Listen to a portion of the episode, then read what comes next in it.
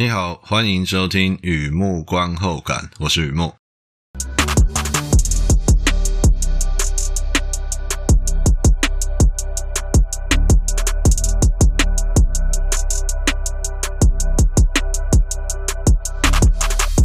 今天呢，来分享的是电影看片心得。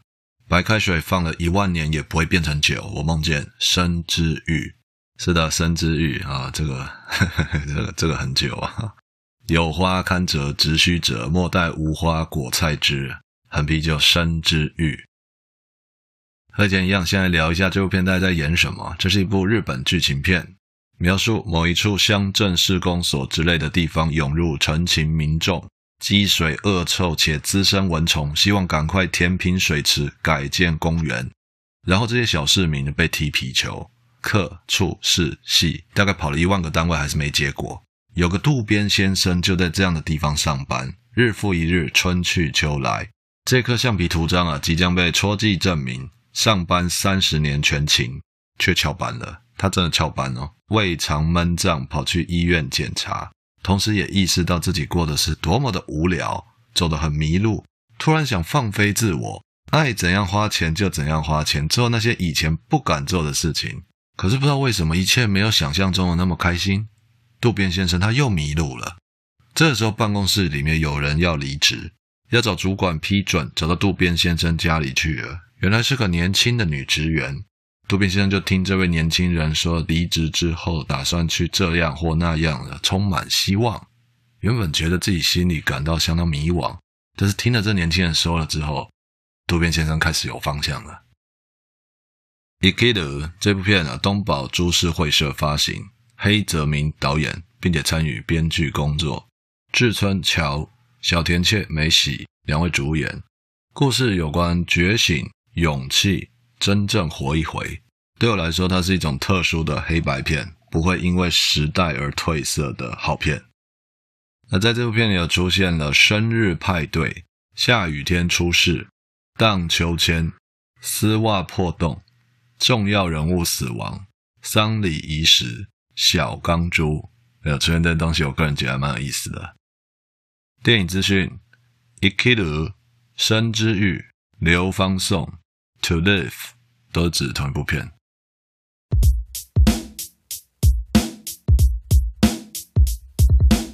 第二个部分，第二个阶段，一如往常的写下一些随笔啊，雨木观后感。看完这部片，让我想到哪些东西带给我什么样的感触？一开始啊，照旧啊，小额抖内，小额大新，在网站上有抖内按钮。如果你觉得我做东西还可以，欢迎支持与鼓励，谢谢你。好的，生きる五零年代的黑白片啊，生之欲。一九五二年是什么样的概念呢？我妈妈差不多刚学会走路，我我还在某个宇宙的角落漂浮之类的。这就是我在网上写心得第一次写年代这么久远的电影，一九五二年的，感觉好像敲键盘敲每一个键都会有尘埃特效，也也可能只是被烟烫到而已。哦，呆呆的 JPG 了。我想起《生きる》这部片，我看过两次，这第二次啊，上一次是因为交报告，《罗生门》《七武士》《梦》啊什么乱什么的，那时候学这个东西必须要看嘛。剧本老师唯一指定必看黑泽明作品，我想是被动的关系吧。那些交报告有填鸭，也有启发。第一次认识这部片就是这样来的。那么第二次看，也就是二十几年后的现在，是我自己主动想要看的，一切就变得自然很多。我在想，迷之音说的没错，靠近、接触、认识，什么时候是对的时候？啊，时候到了，就是对的时候了。再看一次这部片，除了前面聊到的，还有一个更私人的原因呢、黑泽明在四出头的时候拍《生きる生之欲》这部片，有梦就会有活力。金庸先生差不多也四出头的时候写了《笑傲江湖》，有人就会有江湖。我相信你可以找到很多例子啊，更多例子啊。过去、现在、未来，那些故事的深层想法是不会受到时代影响，是人世间永远存在的东西。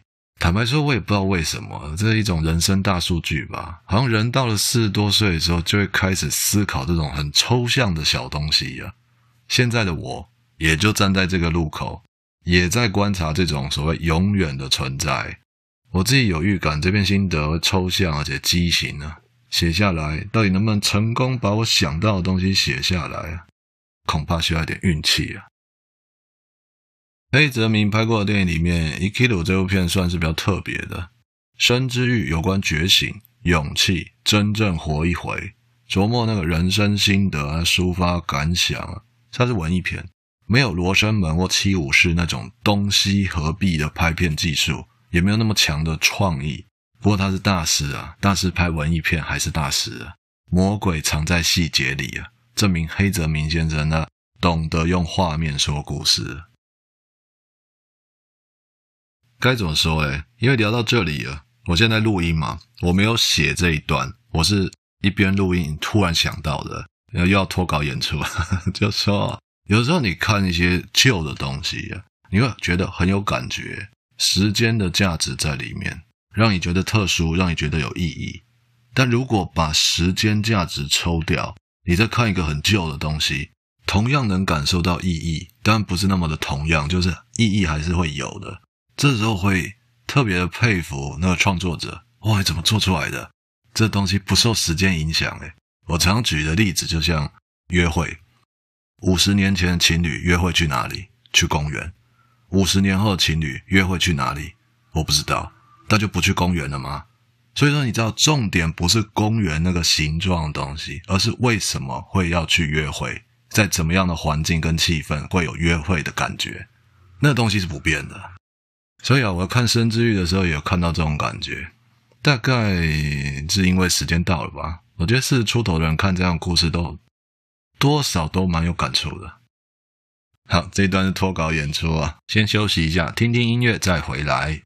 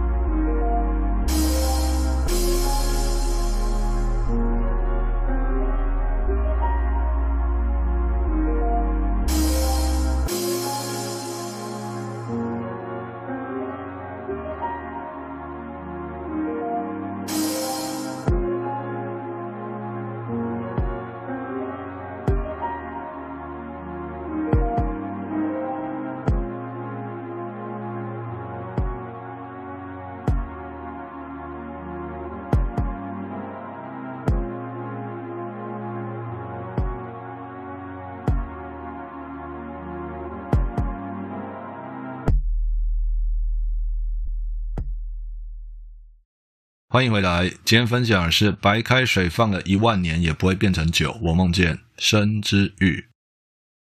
注意看了，这个男人他很会。电影开头那几幕在讲好几位小市民跑去乡镇市公所之类的地方澄清水池有问题，然后这样的澄清、这样的宣告就被踢皮球啊。客、处、市、系，大概跑了一万个单位还是没结果。那这个过程之中也有跑到民意代表那边。如果你有看这部片，或者说你还记得的话，有一位人模人样的民意代表在讲话，居中正对的画面，你会看到这个画面非常的端正，很清爽。可是在这民意代表在这议员还没有出现之前，市公所里每个办公室的画面都非常的杂乱，空间狭窄，桌上堆叠公文堆到天花板，好像陈情民众不知道自己在跟谁讲话。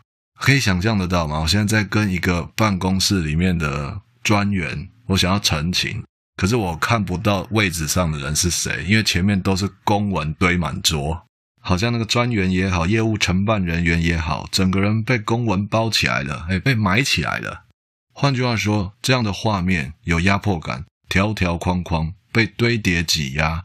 男主角渡边先生就是在这样的环境上班三十年，这样的时间足够用来觉醒了。觉醒什么东西？先卖个关子啊！我在其他篇心得常聊到这一点，就两句话：个体组成团体，在团体里的影响很有限。中间没有蛋，没有蛋，没有蛋。两句话中间没有蛋，再讲一次啊，个体组成团体，在团体里的影响很有限。没有但是，代表什么意思？如果我说个体组成团体，但是个体在团体里的影响很有限，这话听起来就是一个附加条件。或者说个体组成团体，它有一个特殊的条件，它的团体里面影响很有限。而现在我讲的是没有但，个体组成团体，在团体里的影响很有限，代表它是一个常态性的存在，比结账再九折还要常态。它就是这样，没有转折，没有特殊条件。个体组成团体，在团体里影响很有限。这讲法不是我独创的，而是我看到很多电影都有关这个想法。同样的，这想法也出现在《生之欲》这部片的中后段，渡边先生丧礼的那段饭，所谓的仪式啊，日本会这样，很多地方都有这样的文化，呃，聚在一起啊，吃吃东西，说说话。那段戏啊，有几个公务员聚在一起谈话，他们谈话内容搬到七十年后的现在，就很像社群靠北公务员会出现的内容啊，只是那个时候还没有社群，还没有网络，所以他们只能借着大家聚在一起的时候来讲相同的内容。这部片的男主角渡边先生，他在人生的最后一段时期啊，决定要盖公园，要帮助民众改善生活。那他执行这个。盖公园的事情，整个人变得非常的有活力、有执行力，同事们就在那边搔头皱眉的。哎，怎么变了一个人似的？大家一起上班三十年了，哦，现在变这么认真，显得自己好像是活生生的咸鱼啊，行走的木乃伊。刚才说桑里，他们聚在一起说说话，有个人就是这么说的。还有别人嘛，在喝酒，喝下深深无奈，留下淡淡哀愁。他是这样说：当初剑指江湖，立志改变世界，如今上班变成丧尸系，肯定是久坐影响血液循环啊，也是没有办法的事情啊。旁边还有人接着说：这一切说穿了，还不都是因为公家机关上班的氛围啊？上班如果自作主张的话，容易被打枪、被贴标签，颜色是红色，激进且照进。啊，对对对对对，啊，旁边有人听他就说：对对对，点头如捣蒜。我们部门就是这样，比方说主管要我们清空垃圾桶，可是那个空的垃圾桶已经空到整个有回音，还要清空什么嘞？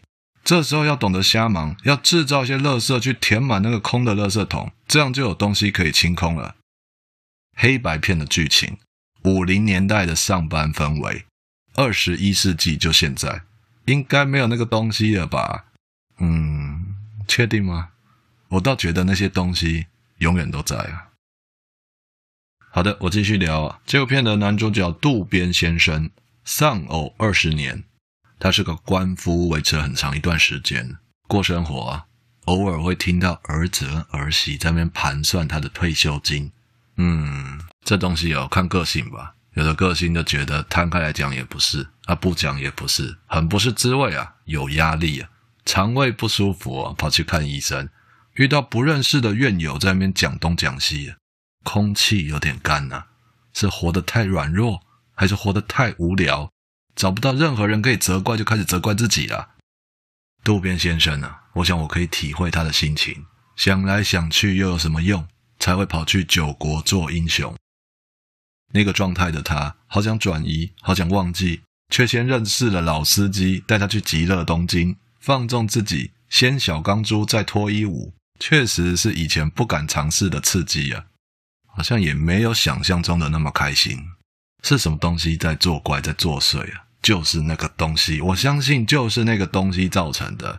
随着基础代谢率下降，我也跟渡边先生一样，独自寂寞，而且在人群中依旧寂寞。那个永远存在的东西就是寂寞。所以啊，《生之欲》这故事让我看见寂寞迷宫。电影的后半段就是在讲迷宫的出口。好，休息一下，听听音乐，再回来。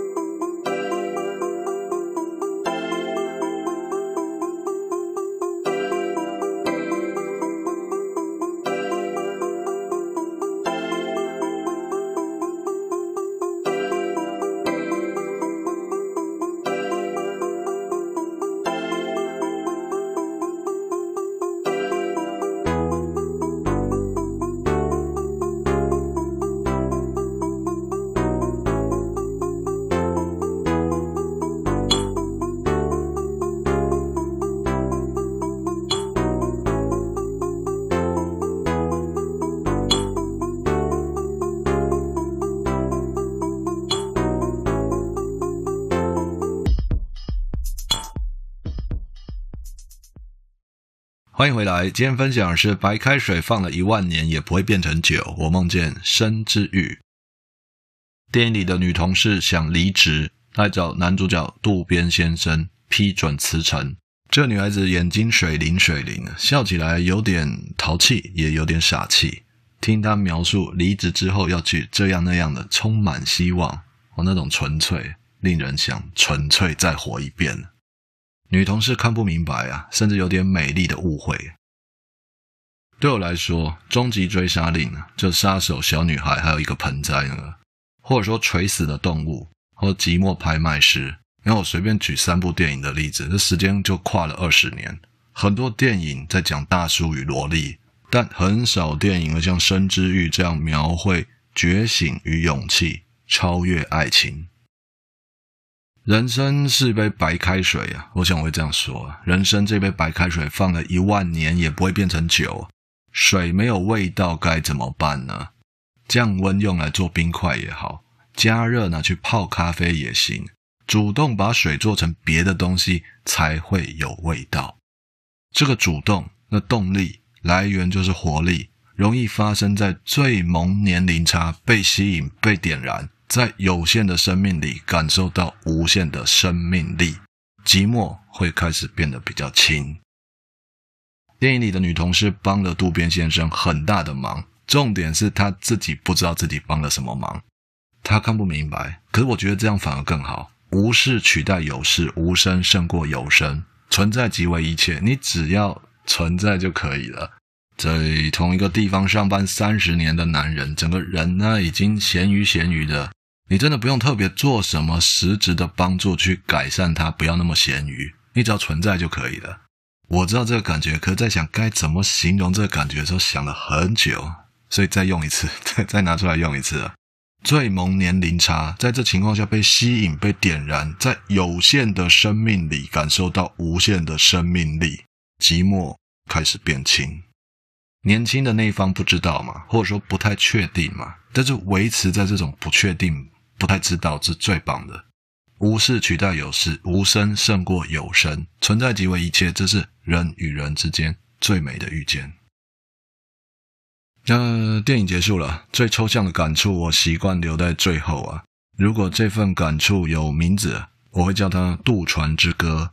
《渡船之歌》是电影里面的歌曲，就渡边先生后来在唱，呃，蛮蛮接近结尾的时候他在唱的，好像有荡秋千吧。渡船就是刚多拉嘛，我有稍微查了一下，但没有查到那种标标准准的歌名。这像是一种歌谣，你知道，就是可能可能很多那一代的日本人都会唱，但是他不会去记得那歌名叫什么，就是歌词啊、旋律什么都非常熟，有那个味道。这首《渡船之歌》，它的意境啊，对我来说类似“有花堪折直须折，而莫待无花果才知”。啊，说真的，说真的，我体会到的不是。珍惜少年时，不是不是不是，珍惜少年时，谁不知道啊？它特殊的地方在一切不会太迟，不是珍惜少年时，而是你想做什么的时候，那不会太迟。关键是什么？当你心中有诗，什么时候心中会有诗？就像在问自己什么时候是对的时候，什么时候会觉醒？你不知道，我不知道，谁也无法先知道啊。小船随波逐流。在岁月里摆渡寂寞，越来越流逝，却又不想寂寞到死。忽然有那么一刻，拥有了活力，点燃了心愿。就像渡边先生，他决心要盖公园，是第一次，也是唯一的一次，做自己想要做的事。我也好想有那样的勇气，哪怕周遭的人不明所以，哪怕到最后可能跟渡边先生一样，在自己盖的公园里，在那摇曳的秋千上羽化剑影。该怎么说？哎，曾有意义，也曾有意义啊！就是有那么一次，真的是自己选的。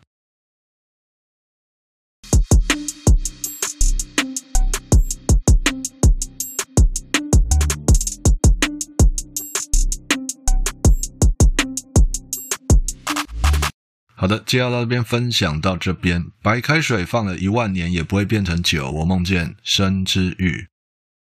一九五二年的电影，我觉得哦，在科班出身的相关科系的，就是圈内的，会比较会去看这样的老电影。平常的话，应该是机会不大。我是指那个动机啊。平常的话，一般情况的话，我觉得发生几率不高。我是指那个动机啊。我明天去看那一九五二年的电影，你觉得怎么样？这不不大像是日常生活会出现的对话啊。不过我没有记错的话，那个很厉害那个谁，石黑一雄嘛，有拿诺贝尔奖那个，就不要叫人家那个那个的，就是石黑一雄先生啊，他有把这个剧本改编了一下，重新来，应该没有改太多。总之呢，这部片是有一个英国版。英国版的关系，所以加了“伦敦”两个字，“伦敦生之欲”。所以想认识这个故事的话，我认为直接看《伦敦生之欲》也是可以的。好的，文章就在网站上，欢迎浏览，也欢迎上网搜寻《雨幕观后感》。今天先到这里啊，祝你顺心平安，健康平安，谢谢。